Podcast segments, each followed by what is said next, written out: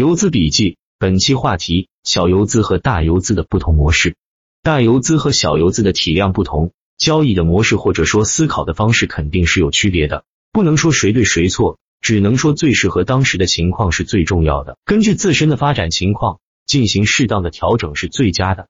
就像一个孩子在成长的过程中，不同的年龄段教的东西应该是不一样的，这样才是最有利成长的。不是小时候连动物都没分清就叫量子物理肯定是不正确的。拔苗助长式还是放任自由式都是不可取的。但是不管采用什么方式成长起来的孩子，最终都有可能成为一个优秀的人。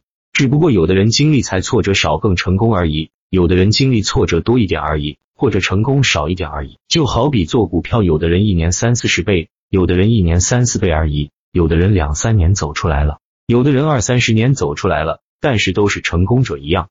这里推荐可以用打板客网的交易系统，至少可以在软件工具方面让普通人拉近和游资们的距离。首先，既然大家都是要来市场赚钱，那么第一步就要搞清楚市场的容量和效率问题。一个拿着五万的小散和拿着一个五千万的游资，他们考虑的问题会是相同的吗？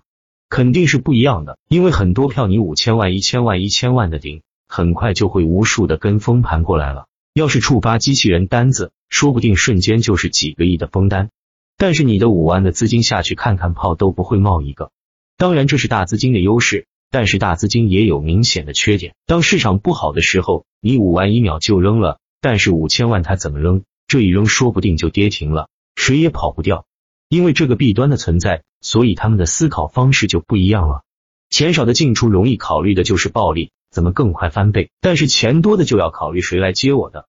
钱少的往往拼速度、求概率，钱多的往往更注重流动性和逻辑以及合力。市场的容量到底有多大？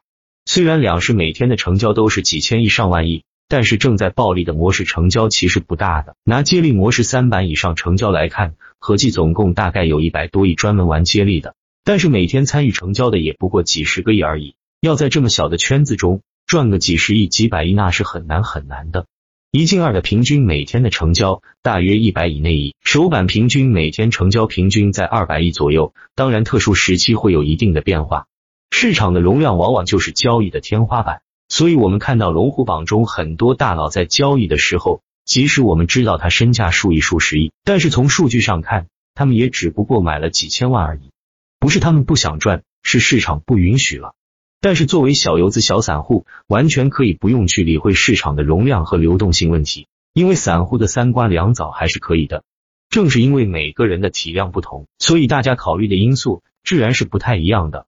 你那几万块钱砸下去，次日顶多就是千二八百的收益，很少人会为了这点收益去深度的研究公司价值，深度挖掘背后的信息，更不可能去上市公司调查，估计连个电话都懒得打，因为小散没有这个实力或者能力去做那么深度的研究。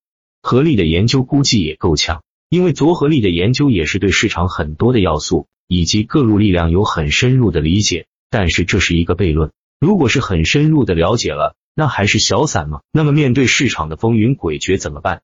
小散怎么壮大？要充分发挥自己的优势，避免自己的弱势。小资金最大的缺点就是主观或者客观的信息不对称，但是小资金最大的优点就是灵活。要发挥灵活的优势，把概率玩到极致。如果不考虑市场的流动性问题，那么做高概率的交易无疑是最正确的选择。那什么是高概率交易呢？无疑就是接力。先不说前辈，大部分大佬都是玩接力走出来的，单纯的数据就能反映这个问题。首板的连板率平均是百分之十几的概率，但是二板以上的连板概率一般是百分之三十几。如果做到很好的人，可以做到百分之四十甚至五十的连板率的，这是很吓人的，是短线做到的最快的方式。但是前提是必须很熟悉，因为暴利的背后往往就是巨大的亏损，收益越大，风险越大。甚至说是走钢丝毫不为过，任意的认知缺陷都可能会导致巨亏。但是，一旦补齐了所有的短板，认知水平达到顶级的水平，那么就很容易走出第一阶段原始积累阶段，当然也会为第二阶段铺平道路。第二阶段才是对合力的理解。随着账户的资金不断的累计，开始往市场容量更大模式或者领域进发的高概率到底是什么？高概率的本质是看谁在主导市场。或者是哪股力量在主导市场，他们的行为模式，然后用自己的小体量能快速进出以及快速交易的方式去吃一口而已。这里重点说一下，一定要快，行动快，反应快，交易快，否则优势就不在。不必考虑把一条鱼从头吃到尾，利用速度优势，快速吃一段鱼身即可。所谓概率研究，就是通过数据来识别和判断市场主流游资的行为手法即可。至于背后的热点题材逻辑和原理，就让这些大游资们去研究吧。反正我跑得比你快，并且知道大佬是怎么想的，或者了解他们的手法即可。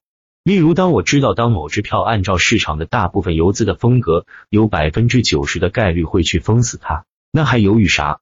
至于次日会不会亏损，其实也不必过分担心，因为就算亏损，也不过就算千儿八百，而大游资就要亏个几十上百万，他们都不怕，怕啥？当然，这只是心理因素，具体实战中还是要考虑溢价率平均是多少，根据数据以及当时的实际情况进行判断的。短线交易的成长是一个过程，每个阶段都要接触到合适的理论和观点，提前学未来的或者滞后或者残缺了一些理论知识，后面都要吃亏的，不是走弯路就是栽跟头，恰到好处的学才是最佳的。